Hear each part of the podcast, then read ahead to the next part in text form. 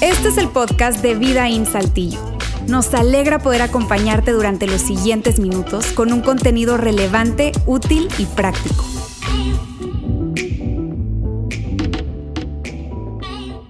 Cerramos hoy nuestra serie Mejores preguntas, menos arrepentimientos. Y esta ha sido una conversación, honestamente, que nos ha encantado a lo largo de las últimas cinco semanas. Esa es la quinta y última de las, de las eh, sesiones o mensajes de esa serie. Y si tú estás aquí por primera vez, escúchame, quiero recomendarte ampliamente que vayas a nuestro canal de podcast y escuches los mensajes que no escuchaste de esta serie, porque ha sido extraordinariamente práctica y en cada uno de ellos hemos entregado una pregunta, precisamente una pregunta para tomar mejores decisiones. Y eh, por otra parte, si estuviste aquí la semana pasada, seguramente te quedaste eh, con ganas de escuchar el cierre de la serie.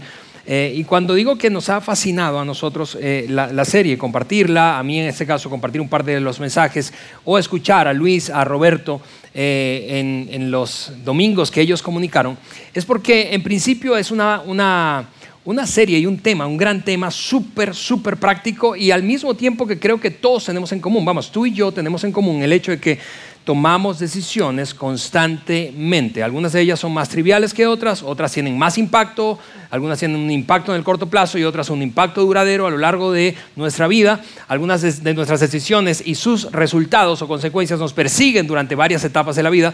Y por eso es que esta serie me ha encantado y nos ha encantado tanto compartirla, porque hemos extraído principios bíblicos para eh, hacernos preguntas que nos ayuden a tomar mejores decisiones y así tener menos arrepentimientos. Y la otra razón por la que em, a mí personalmente me ha encantado esta, esta serie es porque hablando de preguntas, yo eh, recuerdo los primeros dos años de mi vida de casado, ahora tengo 18 años eh, de casado con Eliana, y en los primeros dos años, ya sabes, es, la luna de miel se acaba rápido, ¿verdad? Y empezaron algunas diferencias y discusiones en ocasiones a subirse de tono y, teníamos tensión en algunos temas más que en otros. Y, cada vez que eso ocurría, entonces, este era un hábito que yo tenía. Desarrollé un hábito de hacer una pausa, a ver, dame un poco de espacio y de tiempo. Entonces, lo que hacía era subirme al auto y manejar un rato, un buen rato, sin dirección alguna. Y Tú escuchas eso y te dices, ¿y la gasolina? Y luego, ok, lo que pasa es que en el país donde nací y crecí, la gasolina es básicamente regalada. Bueno, en su época era básicamente regalada. Solo para darte una, una referencia, para llenar un tanque de gasolina, cualquiera sea el tamaño del, coche que tuvieras, eh, gastabas más comprándote una botella de agua que llenando el tanque. Entonces, así de barata era la gasolina y por eso no me dolía subirme al carro y manejar media hora, ¿verdad? Eh, y en ese eh, trayecto, mientras manejaba, lo que empecé a hacer fue tener una conversación audible conmigo mismo, básicamente a través de preguntas. A veces incluso volteaba un poco el espejo retrovisor y me preguntaba cosas respecto a esa tensión que tenía en casa con Eliana. Y las cosas que me preguntaban tenían que ver con, con por ejemplo, lo siguiente. Okay, yo me preguntaba, ¿por qué estás molesto? ¿Qué es lo que te molesta de eso? Me, empezaba, empecé a desarrollar el hábito de hacerme preguntas muy incómodas. A veces me preguntaba, ok, ¿y qué pasa si ella tiene razón y tú no? Y eso me, me, movía un poco, ¿verdad? Y pensaba, ¿es, acaso esto un asunto de tus inseguridades? ¿Qué pasaría si le pidieras perdón?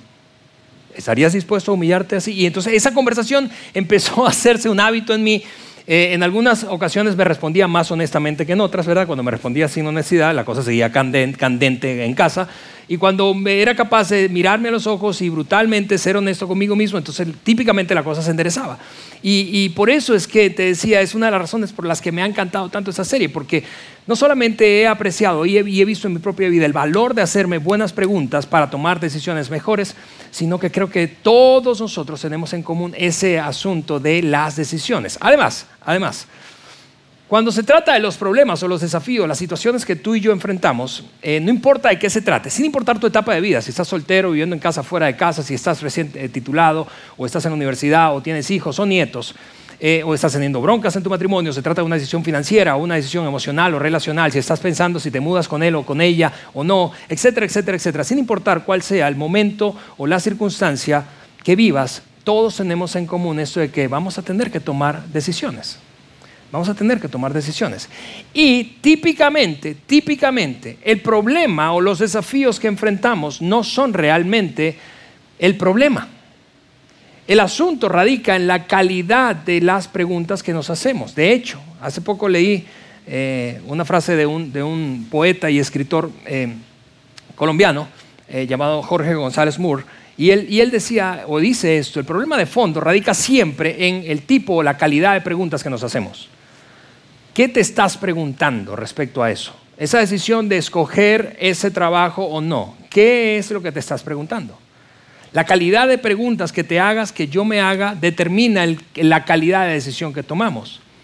Y eso me lleva al gran pues, hilo conductor que hemos tenido en esta serie, porque lo que hemos tratado de establecer es la relación que hay entre las preguntas que te haces y los arrepentimientos que tienes. Es decir, mientras mejores son tus preguntas, si tú y yo somos capaces de tomar tiempo para hacernos buenas preguntas, responder a ellas con honestidad y tomar decisiones en base a esas respuestas, entonces tomaremos mejores decisiones y eventualmente viviremos con menos arrepentimientos. Todos nuestros arrepentimientos están típicamente asociados a una mala decisión o a una serie de malas decisiones que tomamos consciente o inconscientemente.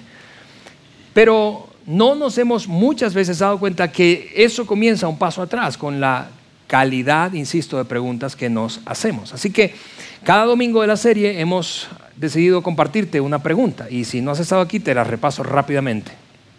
El primer domingo hablamos de una pregunta que llamamos la pregunta de la integridad y, decía básicamente, ¿estoy siendo honesto conmigo mismo? ¿Estoy siendo honesta conmigo, conmigo misma?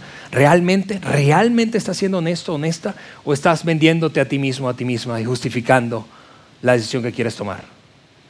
El siguiente domingo hablamos de otra pregunta y llamamos a esa pregunta la pregunta del legado y básicamente esa pregunta decía, ¿qué historia quiero contar? Vamos, tú y yo queremos o vamos a tener que mirar hacia atrás, es decir, dejar en el pasado lo que hoy estamos enfrentando y las decisiones que tomamos frente a ello.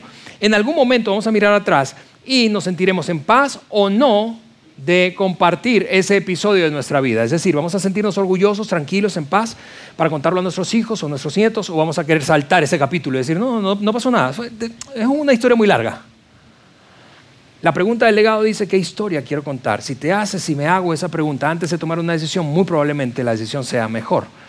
Luego hablamos de una pregunta que llamamos la pregunta de la conciencia y esa pregunta básicamente decía, ¿hay alguna tensión que merezca mi atención? Tú sabes, ese tipo de no sé qué, hay algo que no, no, no, no, no me deja finalmente tranquilo. Parece que todo está bien, todo el mundo dice que le entre, pero yo no estoy completamente seguro. ¿Hay alguna tensión? A eso nos referimos con tensión. Si hay una tensión en ti, si hay una tensión en mí, vale la pena prestar atención y no jalar el gatillo y darte un poco más de tiempo. Y la semana pasada terminamos con una pregunta que me encantó y es que compartió Luis ese tema y la pregunta fue la pregunta de la madurez y fue esta, ¿qué es sabio hacer? Y mira que me encantaba que le diéramos ese título de la madurez, porque no es cierto que son los niños los que piensan solo en términos de bueno o malo, si tú eres papá, si eres mamá y, tienes hijos, no importa si están chiquitos o ya crecieron, típicamente un niño, un pensamiento infantil, a eso me refiero, es el que pregunta, ¿eso está bien o está mal? La pregunta de la madurez dice, vamos, tú y yo somos más que eso.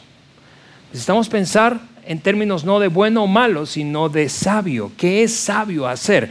Porque no es verdad que hay algunas cosas legales que tú has hecho, que yo he hecho, que de las que nos hemos arrepentido.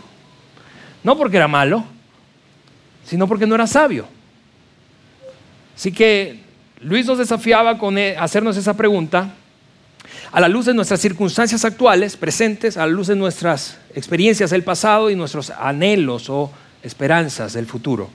¿Qué es sabio hacer? ¿Qué es sabio hacer? ¿Qué es sabio hacer? ¿Es sabio enrumbarte en otra relación? Mira al pasado, mira tu situación presente y mira al futuro. Es sabio comenzar, es sabio mudarte con él, con ella en ese momento, es sabio mudarte en algún momento con él con ella. La pregunta de la madurez dice que es sabio ser. Y hoy vamos a cerrar con la quinta pregunta.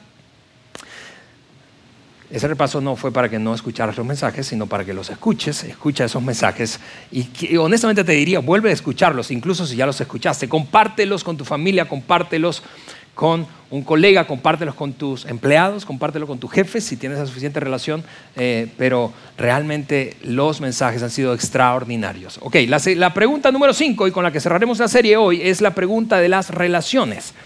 La pregunta de las relaciones. Ahora, antes de saltar a, compartirte cuál es la pregunta, antes de tomar eh, decisiones, cuál es esta quinta pregunta que vale la pena hacernos, te comento un par de cosas. Número uno, es una advertencia. Esta pregunta de hoy es intimidante, es incómoda, a veces incluso es un poco aterrorizante, es decir, responder realmente con honestidad la pregunta y actuar en base a esa respuesta. Eso es intimidante, puede ser muy, muy incómodo, muy, muy, muy incómodo. Y por otra parte, hablando de esa advertencia, no hay garantía de que te vaya a beneficiar a ti como individuo. Entonces tú estás pensando allí, ¿y entonces para qué me la hago? ¿Verdad? Si es mi decisión, ¿para qué me la hago? Ok, te la haces porque esta pregunta beneficia a quien está a tu alrededor. Y, y piénsalo conmigo, tú quisieras, si eso es así, que los que están a tu alrededor se hicieran esta pregunta, ¿sí o no? Si esta pregunta no te beneficia a ti, sino a los demás, tú quisieras que los demás se la hicieran para que tú salieras beneficiado o beneficiada. Y eso quisiera yo.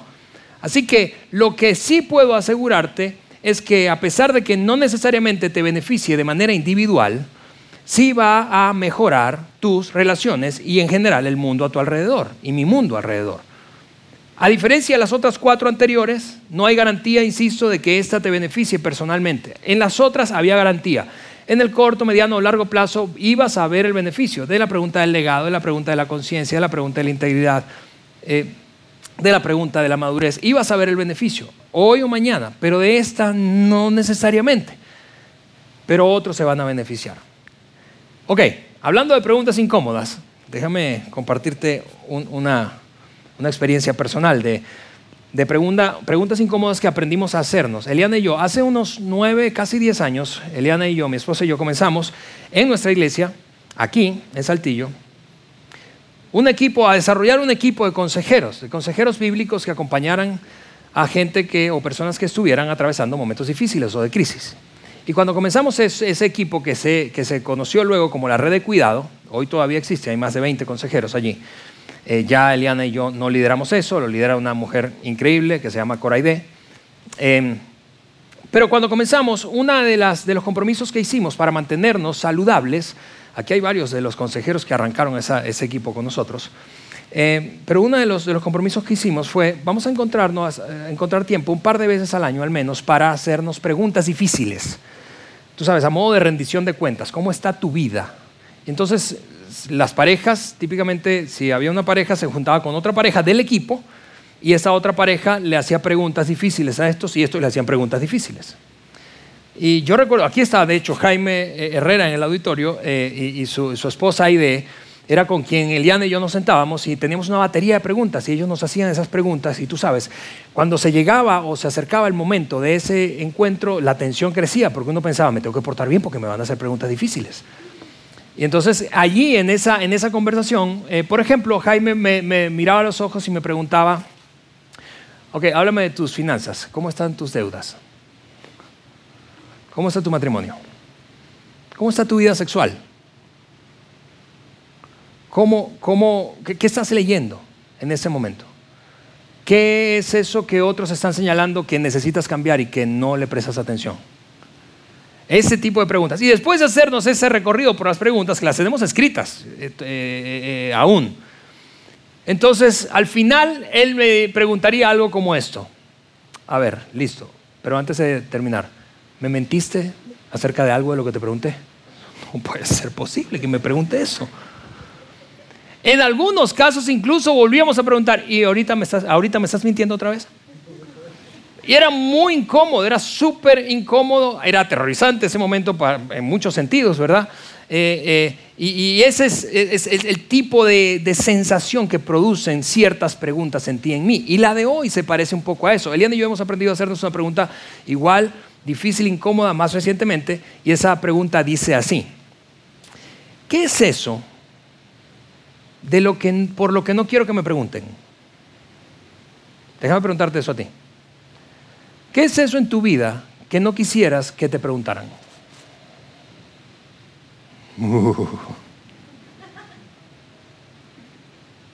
¿Qué es eso que no quieres que esa persona te pregunte? Porque probablemente si te lo pregunta cualquier otro no pasa nada. Pero ¿qué, qué, es eso que tú no quieres que él o ella te pregunte? Que tu jefe te pregunte, que tu socio te pregunte, que tu esposo o tu esposa te pregunte, que tus hijos te pregunten. ¿Qué es eso? ¿No es cierto que es incómodo, genera muchísima tensión? Ok, por eso te insisto, esta pregunta de hoy es para valientes, es una pregunta que genera incomodidad y es o puede ser muy aterrorizante. Pero te garantizo que va a hacer tus relaciones mejor y el mundo en general alrededor de ti mejor. Ok, antes de saltar, yo sé que estoy creando mucha expectativa para la pregunta, ¿verdad? Pero todavía no, te la voy a soltar, ten paciencia. Quiero que revisemos el contexto de un episodio en la vida de Jesús que nos da precisamente pie y, y, claridad para entender por qué esta pregunta es tan clave a la hora de tomar decisiones. La noche antes de que fuera arrestado, Jesús pasó tiempo, como solía hacer, con su círculo íntimo, con ese grupo de doce hombres llamados o conocidos como los discípulos.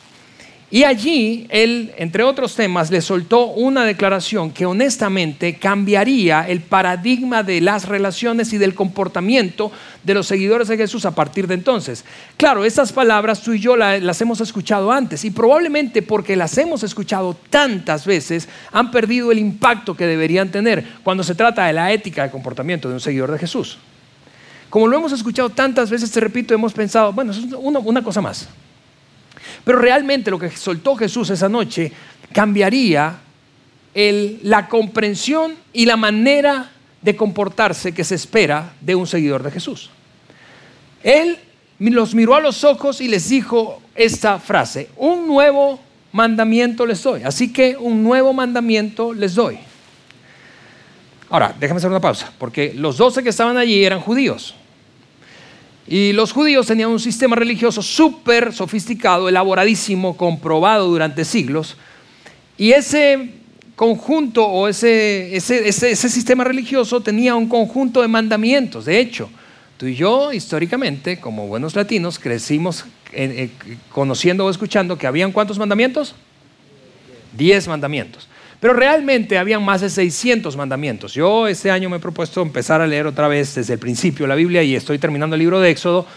Y era, es una cosa que te pierdes y tú dices, ¿cuándo se van a acabar esta lista de mandamientos? ¿Por qué tanto rollo? Bueno, había razones para eso, no son el tema de hoy, pero el punto es que había muchísimos mandamientos. Así que como podrás comprender, si te pones en los zapatos de los discípulos que estaban en el cuarto esa noche, al escuchar a Jesús decir, les doy un nuevo mandamiento, ¿qué hubieses pensado tú? ¿Qué hubiese pensado yo? Otro. Manches, tenemos demasiados. Pero lo que Jesús estaba haciendo no era adicionando un mandamiento, sino sustituyendo todos los demás por este. Y eso es una cosa completamente diferente, ¿no es cierto? Porque para eso hay que, entre otras cosas, tener mucha capacidad de síntesis. Agarrar más de 600 mandamientos y traducirlo o resumirlo a uno, órale. Además, el único que podía establecer mandamientos era Dios lo cual era evidentemente una declaración enorme que Jesús dijera, les doy un mandamiento, un nuevo mandamiento. Y entonces les dijo de qué se trataba este mandamiento, esto es lo que tú y yo hemos escuchado a lo largo de nuestra vida, seguro, seguro más de una vez. Eso es lo que él les dijo, les doy un nuevo mandamiento, que se amen los unos a los otros. Ahora, evidentemente, él está refiriéndose al amor no como un adjetivo, así como dice este famoso trovador cantante guatemalteco, ¿verdad? O nicaragüense. Guatemalteco. Ah, sí, solamente yo escucho Ricardo Arjona. Bueno, seguro si tienes menos de 30 no tienes la menor idea de qué onda, ¿no? Pero el, verbo que está usando, o más bien está usando amor como verbo, como acción, no como adjetivo, no como un sentimiento o una descripción genérica de lo que se siente o debe ser el amor, sino la acción de amar. Cuando él dijo que se amen los unos a los otros, está hablando de acción, no de sentimientos ni de creencias, sino de acción. Claro que cuando tú y yo escuchamos que se amen los unos a los otros, Esas palabras pronunciadas por Jesús te llevan a ti y a mí naturalmente a una, a una acción extrema de amor que mostró el propio Jesucristo. ¿Cuál fue? Morir en la cruz a favor de toda la humanidad, ¿no es cierto? Tú y yo pensamos, wow, vaya que sí amó Él al mundo. Pero a diferencia de nosotros, ellos vivían en un momento anterior a la crucifixión, por lo tanto no tenían la menor idea, aunque Jesús les lanzaba constantemente pistas indirectas, directas, y a ellos no les caía el 20 de que Él se iba a morir. Por amor. Pero ellos, cuando escuchan esta frase, insisto, a diferencia de ti y de mí, no piensan en la crucifixión, piensan en los tres años, en la interacción que, que han tenido, vivido con Jesús, los últimos meses de sus vidas. Piensan en cada vez que los miró a los ojos, les dijo algo, los desafió, los abrazó, los perdonó, los inspiró. Piensan en toda esa dinámica de convivencia y cómo en cada uno de esos eventos se mostró el amor de Jesús hacia ellos. No como, insisto, tú y yo pensamos en la cruz. Ahora, él agrega, para rematar esa declaración, un marco de referencia a ver, pero ¿cómo? ¿Cómo sería eso que nos amemos los unos a los otros? Y entonces él dice, ámense unos a otros tal como yo los he amado, tal como yo los he amado. Tal como yo los he amado, es que les estoy pidiendo que se amen unos a otros. Te repito, no, no hay crucifixión hasta ese momento, así que no hay esa referencia. Nadie está pensando ir a inmolarse allí, a quitarse la vida en favor del otro.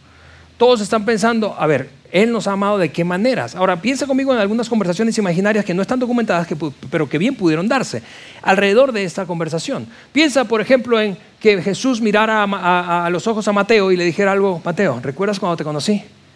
Y Mateo enseguida bajara la cabeza con un poco de vergüenza y dijera, claro que sí, Señor.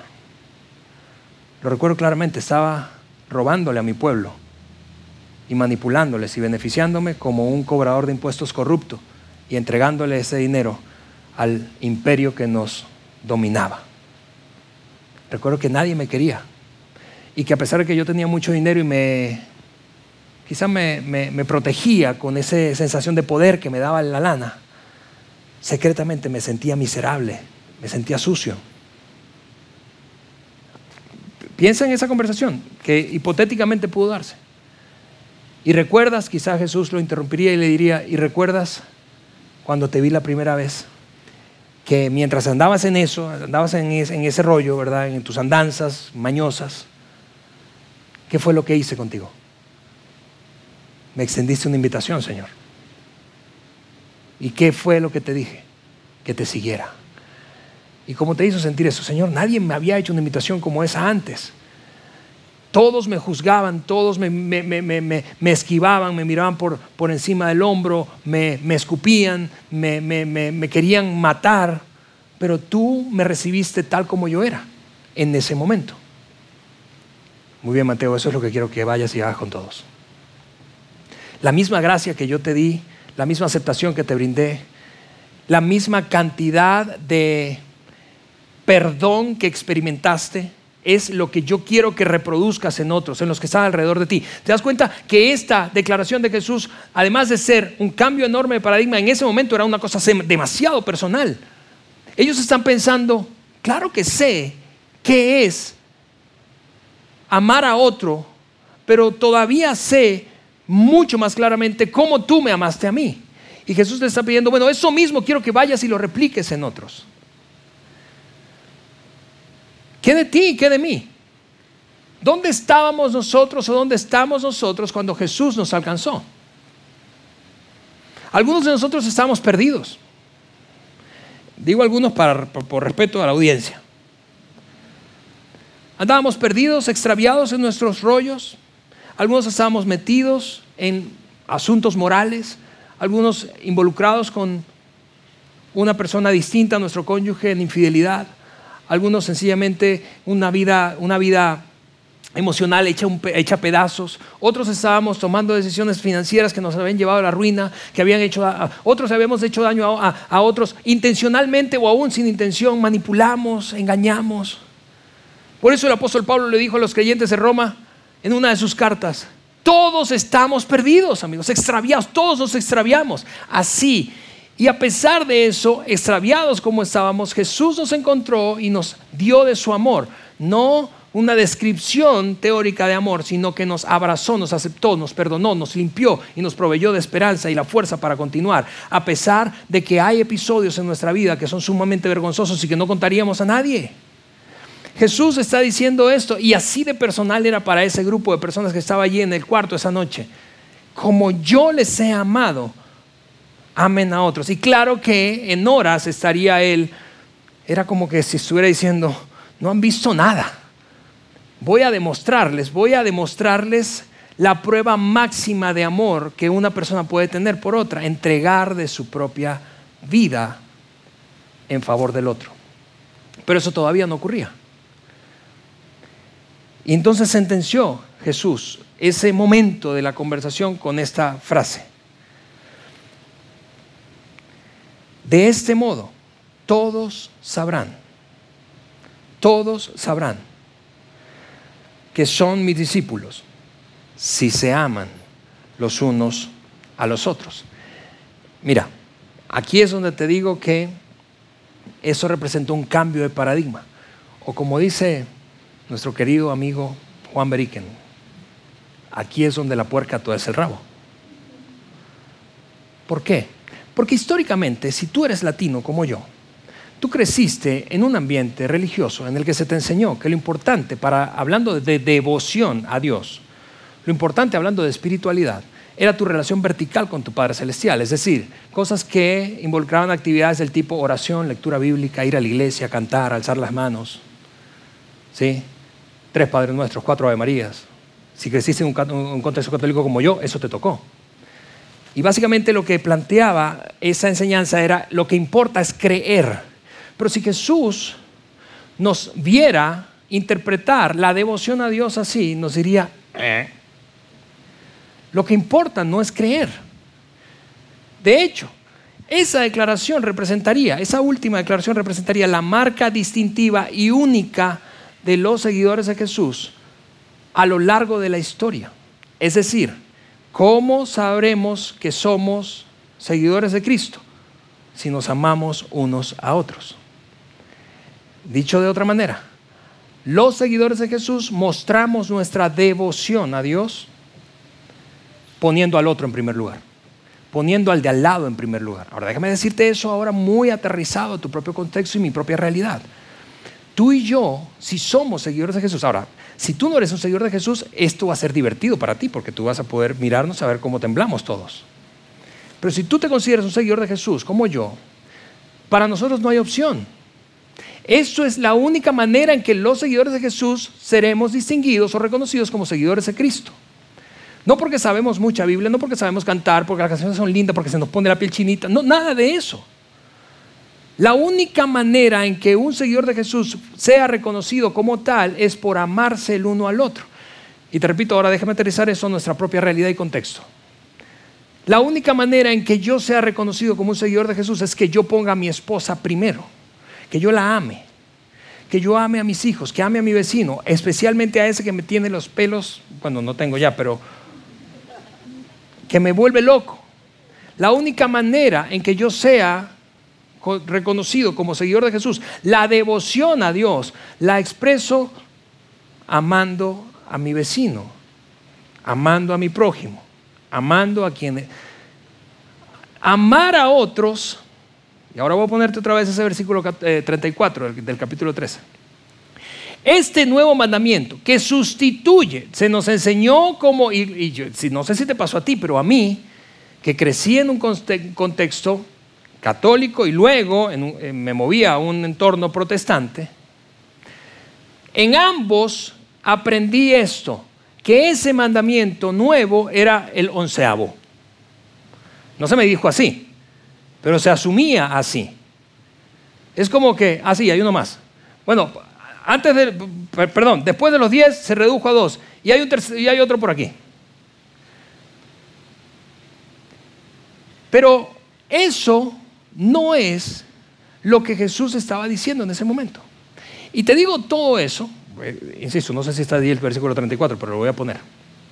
Te digo todo eso como fundamento y contexto para la pregunta de hoy.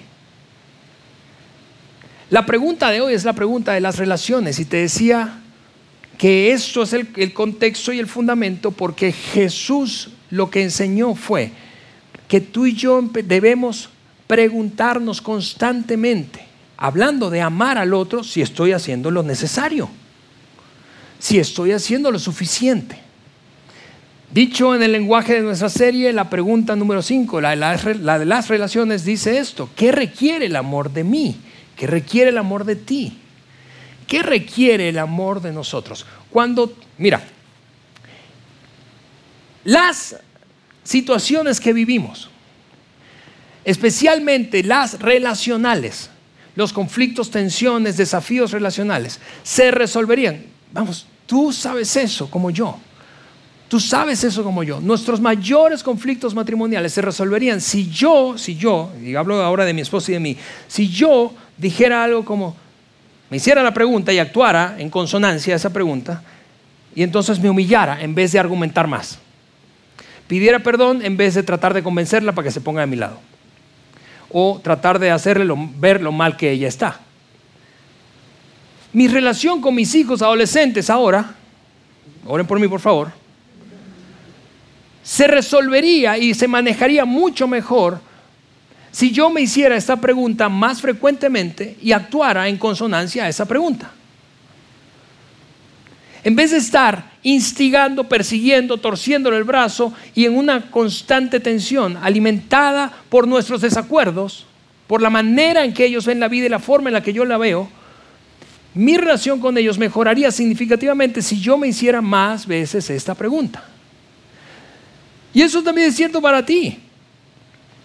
Y por eso decía que esa es una pregunta para valientes, porque esta pregunta típicamente, al, menos en mi experiencia y en mi observación, típicamente, típicamente lleva al que se hace la pregunta a doblegarse.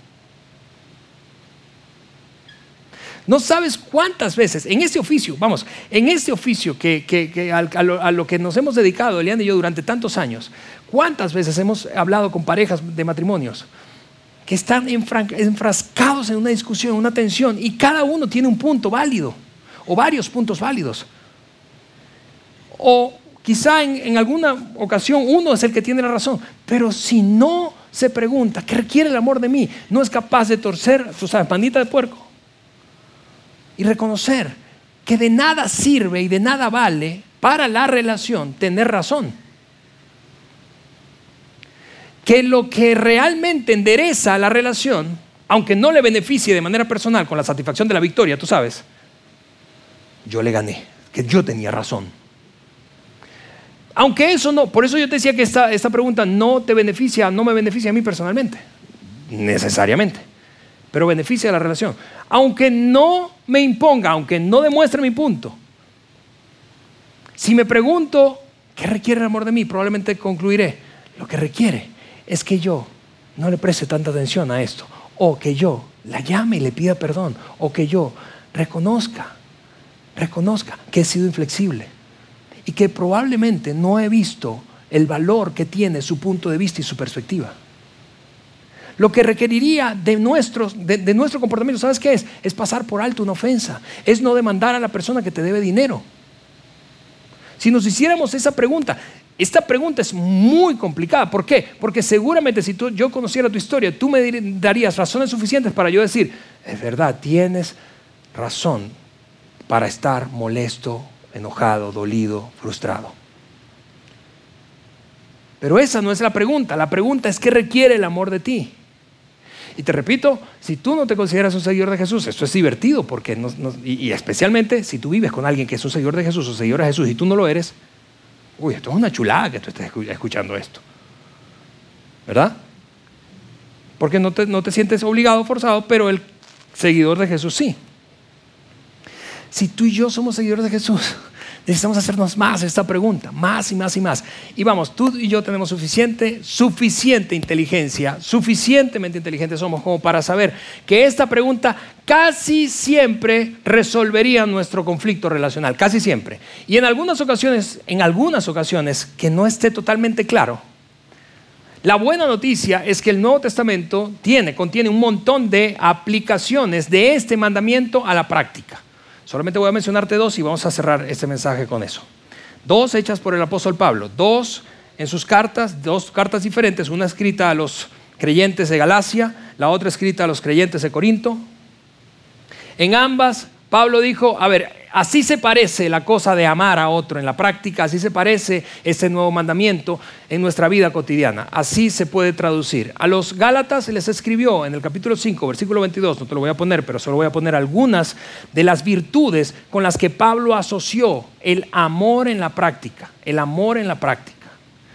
Pablo asoció el amor en la práctica, por ejemplo, con amabilidad, con bondad, con paciencia, hay una versión que dice con benignidad, con dominio propio. Es decir, si tenemos dudas, cuando tú tengas dudas y te preguntes qué requiere el amor de mí, la verdad no sé, no, no, no, no tengo tan claro en esta circunstancia. Ok, Pablo diría, da un paso más y pregúntate, ¿es esto amable lo que piensas hacer? ¿Es esto leal o fiel? ¿Representa, habla de fidelidad? O de dominio propio, o, al contrario, como a veces yo digo, me fui en vómito, pues, o sea, le solté un montón de cosas que no debí y ahora no puedo recogerlo. Ok, ¿esto es un reflejo de tu dominio propio o, estás en este mood, en, este, en esta, en esta como estado emocional? Yo sí lo voy a decir, sus cuatro cosas en la cara. Para los que están escuchando el podcast, estoy haciendo la señal de time out. No, ¿qué requiere el amor de nosotros? Pablo le escribió a los Corintios un pasaje que es súper famoso y que seguramente, incluso si nunca lo has leído, lo has escuchado al menos en alguna boda. El capítulo 13 habla del amor, pero ¿cómo es que el amor se ve en la práctica? ¿Cómo es que el amor se ve en la práctica? Y entre otras características, Pablo dice, mira, el amor es, el amor todo lo puede, todo lo soporta, todo lo espera. El amor, y, e incluye una, una, una frase, y es que el amor no deshonra. El amor no deshonra a otros. Ahora piensa conmigo por un momento otra vez en el mandamiento de Jesús. Nunca, seguramente coincides conmigo, que nunca Cristo deshonró, humilló, manipuló, maltrató a una persona. Y no lo ha hecho con nosotros. Ante la duda de, a ver, no, no estoy seguro qué, no estoy segura qué requiere el amor de mí en esto. El amor lucha por proteger la relación, no por marcar un punto. Lucha por proteger la relación, no por hacer valer tu punto y demostrar que tú sí tienes razón. Y eso es sumamente desafiante y por eso te repito, yo sé que esta pregunta es tensionante, sé que esta pregunta es aterradora, sé que esta pregunta es para valientes, sé que eso no es una cosa fácil, pero al mismo tiempo sé de ti, aunque no conozca tu historia, que si tú y yo, y lo mismo sabré, te, puedo decir de mí, si tú y yo nos hubiésemos hecho esta pregunta más veces y hubiésemos actuado más veces en consonancia a ella, tendríamos menos arrepentimientos relacionales, menos tensiones relacionales, menos relaciones rotas, quizá no hubiese ocurrido tu divorcio.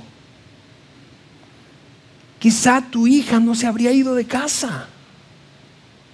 Quizá no hubieses roto comunicación con tus padres.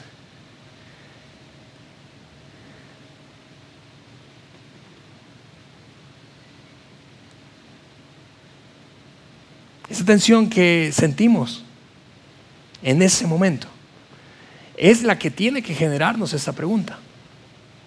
La pregunta número 5, insisto, la de las relaciones, dice, ¿qué requiere el amor de mí?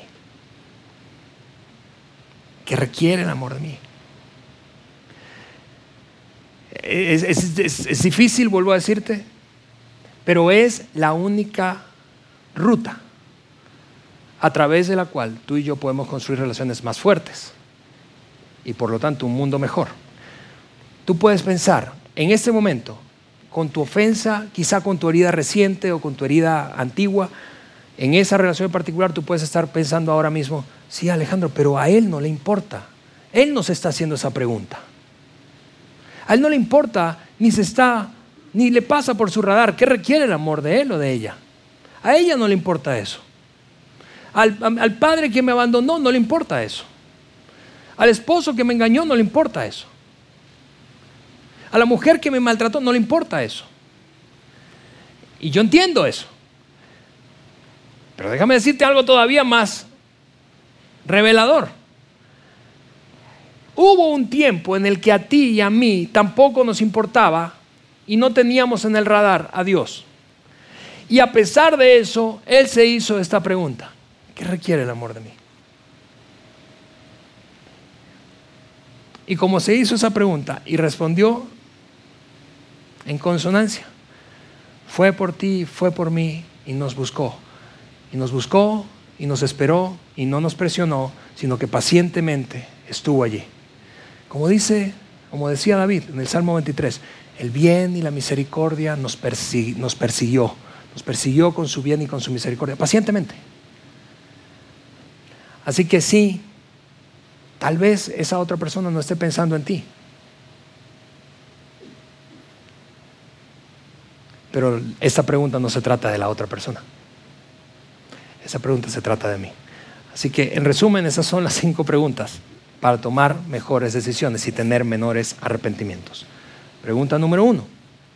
¿Estoy siendo honesto, honesta conmigo mismo? Realmente. Pregunta número dos. ¿Qué historia quiero contar? ¿Qué historia quiero contar después de que esto ocurra? Pregunta número tres. ¿Hay alguna atención que merezca mi atención, que yo deba prestar atención? Pregunta número cuatro. ¿Qué es sabio hacer a la luz de mi situación presente, experiencias pasadas y expectativas futuras. Y pregunta número cinco, ¿qué requiere el amor de mí? ¿Qué requiere el amor de mí? Así que con eso dicho, amigos, vamos a orar. Y los dejo ir para terminar esta atención. Señor, te damos muchísimas gracias. Gracias porque todos nosotros tenemos esto en común, Señor. Estamos tomando decisiones constantemente. Y muchas veces no, sin darnos cuenta, no nos hemos detenido a preguntarnos o hacernos las preguntas correctas. Y algunos de nuestros peores arrepentimientos, si los rastreáramos, Señor, nos daríamos cuenta que están conectados con, con esto de que no nos hicimos preguntas y no respondimos de acuerdo a ello. Ayúdanos, Dios, ayúdanos a tomar cada vez mejores decisiones para vivir con menos arrepentimientos. Pero todo eso comienza haciéndonos preguntas correctas. En el nombre de Jesús. Amén.